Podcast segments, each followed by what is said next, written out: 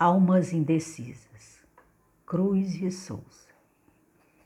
Almas ansiosas, trêmulas, inquietas, fugitivas abelhas delicadas, das colmeias de luz das alvoradas, almas de melancólicos poetas.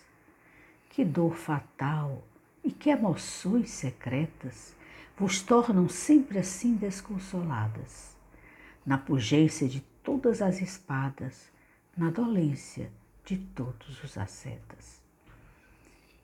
Nessa esfera em que andais, sempre indecisa, que tormento cruel vos tiraniza? Que agonias titânicas são estas? Por que não vindes, almas imprevistas, para a missão das límpidas conquistas e das augustas imortais promessas?